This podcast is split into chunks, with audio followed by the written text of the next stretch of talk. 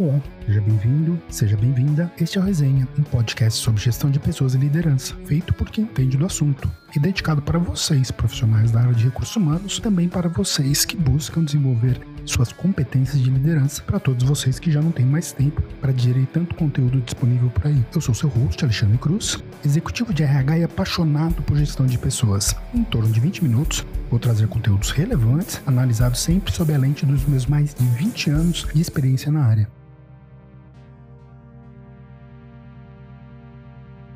Olá novamente. Antes de mais nada, um recadinho especial. Eu queria agradecer muito a todo mundo que, que deu feedback, que me ligou, que falou que gostou do, do primeiro episódio. É uma honra, né? Todas as pessoas que, que entraram em contato são pessoas que eu gosto muito e até pessoas que eu não conhecia, que também dedicaram aí 20 minutos do seu dia para ouvir o podcast. Então, muito obrigado novamente a todos vocês. É super importante a gente ter feedback do trabalho que está sendo feito e tenho certeza que é feito com muito carinho carinho. E agora vamos, vamos para o episódio de hoje.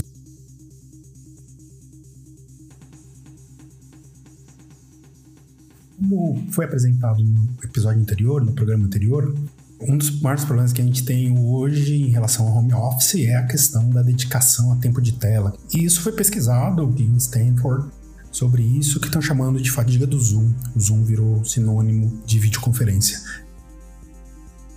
A ideia é apresentar um pouco do resultado dessa pesquisa, muito legal que saiu também uma visão dessa pesquisa em relação ao Brasil, porque a gente teve a honra de uma das pesquisadoras ser brasileira, e falar um pouquinho sobre essa questão da videoconferência, como sobreviver a esse mundo. Bom, quer saber mais? Vem comigo.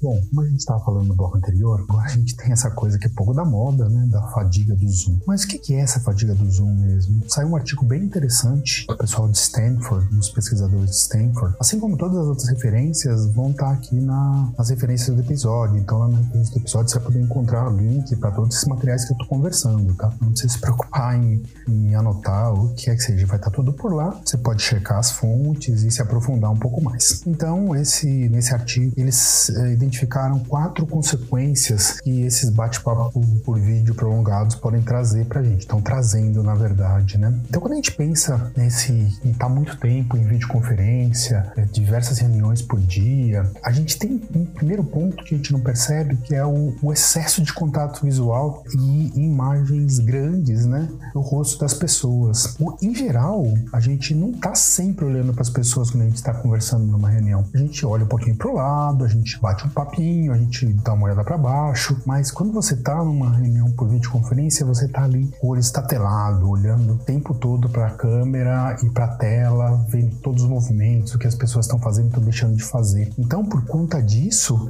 o tamanho do rosto das pessoas nas telas não é natural. São aspectos psicológicos que parecem detalhes, mas que quando a gente compara com o nosso dia a dia, isso acumulado acaba trazendo consequência. Então, o nosso organismo, o nosso cérebro reptiliano lá, né? Ele acaba encarando aquilo como uma coisa que ele vai ter que se preparar ou para correr ou para lutar, né? Então ativa essas áreas no nosso cérebro. Então, é, e claro, isso como como todas as outras uh, os outros três pontos aqui tem uma solução, né? Então, enquanto as plataformas não ajustarem isso, até tiveram algumas que tentaram montar tipo um estádio assim, com os rostos das pessoas, bem fake, né? Mas talvez já uma primeira tentativa pensando nisso. Mas enquanto não tiver isso, né, o que você pode fazer é você tentar minimizar a tela para aquilo ficar mais agradável e estar tá incomodando menos, né? Se você usa uma segunda, um segundo monitor, por exemplo, de repente vale a pena você trazer os rostos das pessoas para o seu monitor menor, né, na tela do seu notebook, porque você fica focando ali no monitor maior. Se for o caso, ajusta o zoom, né? Zoom do zoom, eu sei do trocadilho, mas ajusta quanto tem de zoom naquela imagem, você consegue fazer isso no seu browser, consegue fazer isso nos aplicativos, para que isso seja menos ofensivo para você no longo prazo. Não vai ser uma reunião ou outra, mas infelizmente a gente não tem uma reunião ou outra, a gente tem um monte de reuniões, né? Então você precisa dar um espaço para o seu cérebro respirar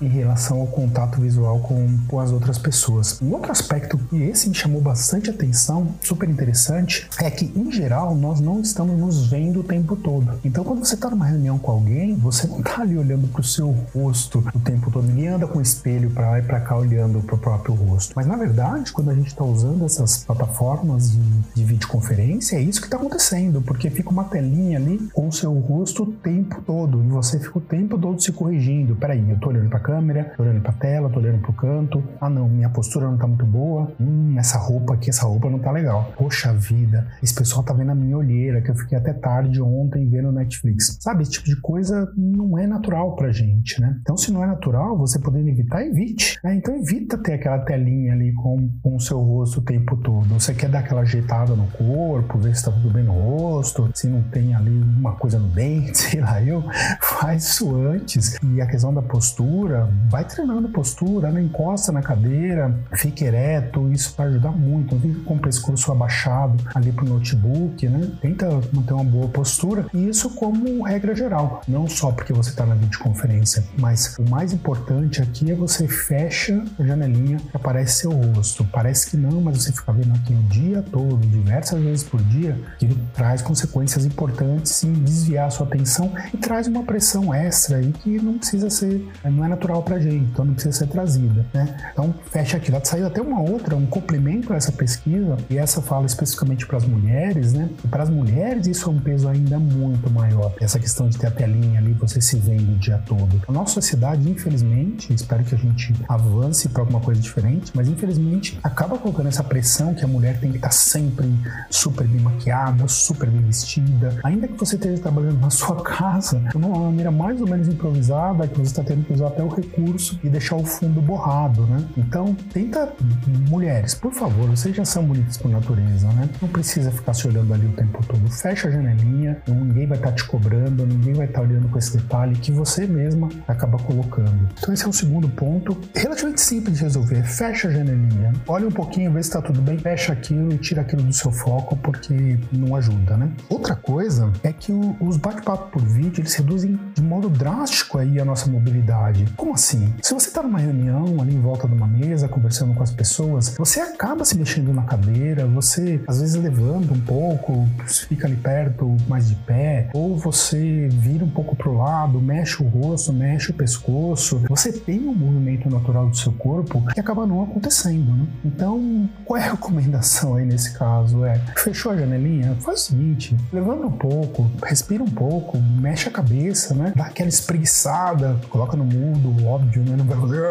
Não, coloca no mudo, dá aquela espreguiçada, se movimenta um pouco pela, pela sala é, e volta só na hora que você tiver que tá fazendo ali a sua contribuição por áudio, né? Com as pessoas. É, claro que eu tô falando fazer tudo isso com a câmera fechada, você não vai ficar ali se mexendo, fazendo exercício com a câmera aberta, mas recupera o movimento, né? A gente tá muito preso ao celular, a gente tá muito preso ao computador, a gente tá deixando de lado a questão de ter a movimentação que é natural, o nosso corpo precisa disso. Então levanta, estica a perna, dá aquela, aquela alongada, respira fundo, senta de novo, abre o microfone, participa, abre a câmera, deixa o pessoal ver que você ainda tá por lá, que você não tá, não tá batendo um papo, não tá vendo Netflix ali durante a reunião. Esse é um, um terceiro ponto que apareceu, eu achei bem, bem interessante aí da gente prestar atenção. E o último ponto, esse é, é talvez o mais complexo, é que a carga cognitiva que a gente tem durante esses, essas videoconferências é muito alta, né? Então, o, o que acaba acontecendo é que você tem que estar num grau de atenção muito grande o tempo todo. Você está sempre olhando, vendo as movimentações das pessoas. Por quê? Porque numa situação natural de conversa, você tem ali o corpo falando, né? Você tem a sua gesticulação das mãos,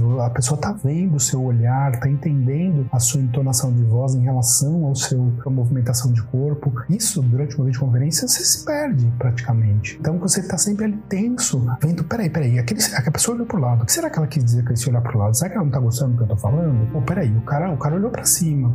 Será que ele não tá, não tá curtindo aqui meu material? Não é nada disso. Na verdade, o que você tem que prestar atenção é em fazer o seu melhor trabalho. E às vezes os gestos na tela ficam exagerados. Então, de repente, aquele cara que olhou para cima, ele tá pensando na conta que ele tem para pagar. E naquele momento deu uma desligada e aí ele volta para a reunião, volta a prestar atenção no seu material. Então, tenta brincar um pouco com a voz também, porque as pessoas percebem que você tá, tá ativamente participando. Aquela coisa monotônica é chato para você, é chato para os outros, acaba dispersando a atenção. E, e aí você se prende menos em observar tantos pequenos detalhes para tentar tirar o máximo de informação que você tiraria normalmente numa reunião. Esse ponto eu achei bem legal. E como é que você, você minimiza isso, além das dicas que eu passei? É você precisa respirar. O que é o respirar? É respirar de verdade, né? Você é, coloca, toda vez que dá uma folguinha, não é você que está falando, coloca no mudo respira fundo, dá um, uma concentrada novamente, né? Fecha um pouco a câmera, é, mexe o pescoço para tentar tirar um pouco da tensão e se cobra menos, né? Cobra menos em relação a isso. A gente tem muitas reuniões, esse é uma é um mal talvez da nossa busca por trabalho em equipe, da nossa busca por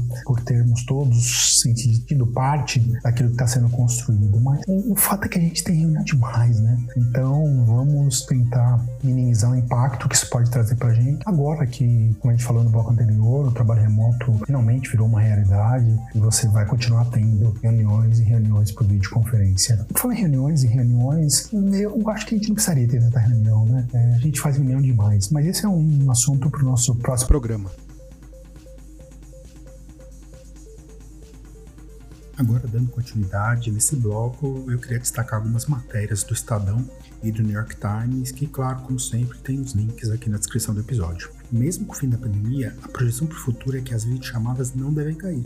O Google, por exemplo, está monitorando países que já estão abrindo e a taxa de uso permanece extremamente alta quando comparada com os números antes da pandemia. É, quem conta isso é o Dave Citron, que é o diretor de produto do Google Meet. E quanto à fadiga de vídeo, conferências, ele menciona que nos estudos do Google, né, não só nesse trabalho de Stanford que a gente já debateu, mas nos estudos internos também, isso demonstra que o problema é real ele normalmente está associado a situações de trabalho ou de escola, quer dizer, não é na sua videochamada pessoal do Zap, seja o que for, que você vai ter esse tipo de problema. Não por enquanto, né? Sei lá, tudo. As coisas estão mudando tão rápido. E agora os brasileiros também estão cientificamente certificados como vítimas desse fenômeno. Porque, em relação a esse estudo de Stanford, eu tive até que reabrir aqui o, o episódio para trazer essa nova informação que saiu do Estadão, que uma professora, pesquisadora brasileira participou desse trabalho e tivemos a sorte de lá trazer isso também aqui para o Brasil. Então foi feita uma análise com questionários e pesquisa aqui também no nosso país. Nesse novo estudo ligado a Stanford, liderado pela pesquisadora brasileira que é a Ana Carolina Queiroz, ele detectou como o cansaço das telas está prejudicando as pessoas também aqui no Brasil, e principalmente os estudantes. Apesar que não é o foco aqui do nosso programa, mas como a separação de vida e trabalho está tão mais tênue, é interessante a gente notar também que temos crianças estudando em casa e isso também está prejudicando a eles, não só as crianças, né? temos também o pessoal de faculdade, adolescentes, e esse impacto da fadiga de videoconferência também está chegando nessa, nesse grupo em todos os lugares. Né?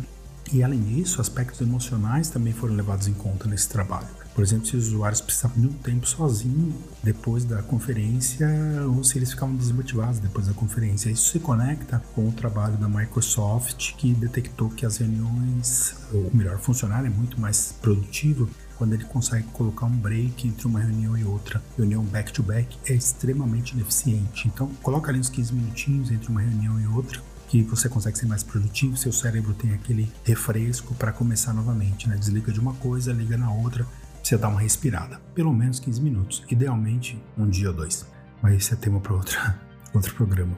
Então, o estudo é voltado em parte para ajudar a encontrar soluções para a fadiga causada pelas videochamadas, videoconferências aqui no Brasil. E segundo a Ana Carolina, os resultados chamam atenção para que as empresas e universidades avaliem os membros, né, seus membros, quanto a esse problema. Então, agora sabendo que o problema existe, vamos ficar de olho na nossa turma, né? Você como recursos humanos, você como business partner, você como gerente, diretor de RH, fica de olho nos funcionários da empresa, verifica se você está sentindo que eles estão cada vez mais abalados e abatidos ou afetados por esse problema da fadiga da videoconferência. O interessante é que nos Estados Unidos, pesquisas todas já começam a trazer resultado. A gente vê que as principais plataformas de videoconferência começam a mexer um pouquinho nos seus respectivos programas para melhorar um pouco essa questão do impacto da fadiga de videoconferência. Então a gente tem empresas como Microsoft e Google implementando mudanças e criando ferramentas para ajudar os usuários a se sentirem menos desconfortáveis em frente ao computador. No Teams, por exemplo, a plataforma da Microsoft, a empresa lançou o modo Juntos, que ilustra a chamada com um cenário em que todos os participantes parecem estar em um ambiente só, em substituição aos quadradinhos, né, seccionados tradicionalmente. O Google liberou no, no seu Google Meet alguns fundos animados na tentativa de tornar uh, a reunião menos enfadonha, né? aquela coisa menos cansativa. Nesse caso, já tenho talvez algumas restrições, não sei se é porque eu tô ficando velho, mas fundo animado eu acho que tira muito o foco das outras pessoas, né? Então tá todo mundo ali com seu fundo borrado para não mostrar a bagunça do quarto ou da sala e de repente entra uma pessoa, um criativo, com aquele fundo, com as coisas se mexendo, bichinhos dançando. Não sei, talvez eu não esteja acostumado com isso ainda. Ainda no Google Meet, ele fez um redesign que permite ocultar a telinha que mostra o usuário, como eu tinha comentado logo no início, né? Assim, o contato estendido com a própria imagem também seria um fator de estresse que poderia ser melhor gerenciado. E o Zoom implementou uma ferramenta para reorganizar a grade de vídeo na tela. Assim você pode alterar o tamanho, a quantidade de pessoas que você está vendo. Essa também é uma forma de combater um pouco essa fadiga. E por falar no Google, bem interessante eles começaram a experimentar novos projetos de escritório pelo mundo, já pensando aí como vai ser o mundo pós-pandemia. Isso tinha começado um pouco antes e foi intensificado agora com novos dados levando em consideração todo esse período em casa que as pessoas levaram, né? Eles têm muitos funcionários, em algum momento vão trazer esse pessoal de volta para o escritório de modo intermitente, isso ainda está em estudo, eles são gigantes, mais de 100 mil funcionários, né? Então ainda vai levar um tempo para eles fazerem as implementações completas. Mas uma das ideias que me chamou a atenção e tem a ver com o nosso papo foi a implementação do que eles chamam de uma nova sala de reunião né, chamada Campfire. Campfire é fogueira em tradução livre. Então, os participantes sentam-se em um círculo que é intercalado com enormes monitores que são impossíveis de ignorar. Então, por exemplo, você vai ter uma cadeira aqui, a próxima cadeira é um monitor, aí tem uma outra, próximo monitor.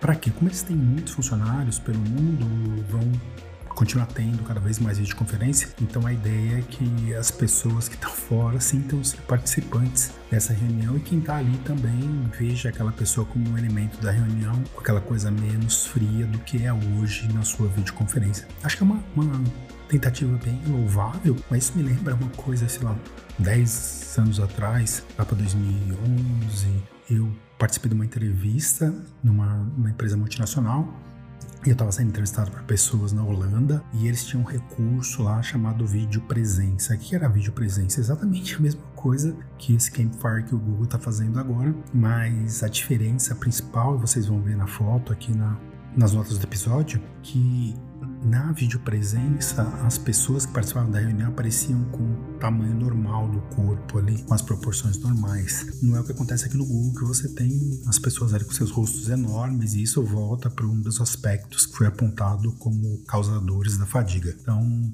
acho que a questão da tecnologia e dos processos administrativos vão e vêm, né? Tem o efeito sanfona. E eu acredito que então essa coisa da videopresença ou do o mesmo efeito da videopresença ele deve voltar no futuro, porque a tecnologia vai avançar. Hoje ela está mais democrática, esse recurso certamente lá 10 anos atrás era muito caro, poucas empresas tinham acesso, e agora muitas podem ter acesso, mas talvez num outro formato que eles ainda vão estudar e avaliar. Então esse aí é uma coisa bem legal, a matéria está interessante, dá uma olhada aqui no, nas notas do episódio. E voltando para a matéria sobre a, a doutora Ana Carolina, ela menciona que o legal do estudo original foi nos Estados Unidos é que essas empresas buscaram solucionar pelo menos alguns problemas, e isso é que a gente espera que tenha impacto também aqui no Brasil, né? Que as empresas, já que como as empresas americanas donas das plataformas fizeram, mas que nós também do nosso lado aqui façamos adaptações à rotina, ao dia a dia dos nossos funcionários para que isso tenha um impacto menor. Essa é sempre a ideia. Episódio longo, então para finalizar, eu queria deixar uma frase da doutora Ana, abre aspas aqui, né? É importante ter essas quebras, tentar diminuir a frequência de reuniões. A gente viu que quanto maior a frequência das reuniões, maior também a alta fadiga da população. Então é importante olhar para essa questão. Fecha aspas, fica meio como um cliffhanger pro próximo episódio, que é porque a gente tem tanta reunião. Acho que ficou, ficou claro aqui o que é a fadiga do Zoom, que é a fadiga da videoconferência, o que, que a gente pode fazer para melhorar isso para os nossos funcionários e até em casa, para os nossos filhos ou quem quer que seja que esteja estudando aí o dia todo, 4, 5 horas colado na, na tela. Gente, obrigado. É, obrigado novamente pelo carinho dos feedbacks que eu recebi do primeiro episódio. Isso me dá mais força para fazer ainda com mais carinho os próximos episódios. E agradeço todo mundo que deu feedbacks aí também de coisas que a gente pode melhorar e também de temas. Então, por favor, usem as redes sociais. Lembrando que é arroba resenha, resenha com RH no início. Vocês podem mandar mensagens pra gente, a gente pode interagir e não deixem de acompanhar também, porque eu trago mais informações, informações relevantes, complementares, que não ficava muito legal ter colocado aqui no programa. Muito obrigado uma excelente semana a todos. It's 2012, and this true story happened several years ago. Let it be a reminder that you can do anything, and together we can make a difference.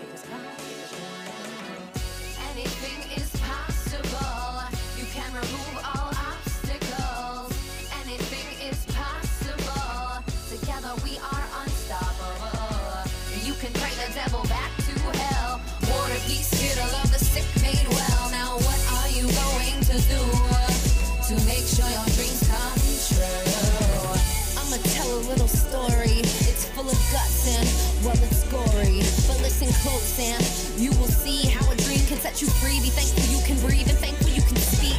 That you on in a war zone and that you have a home. Civil war unrest in Africa out west.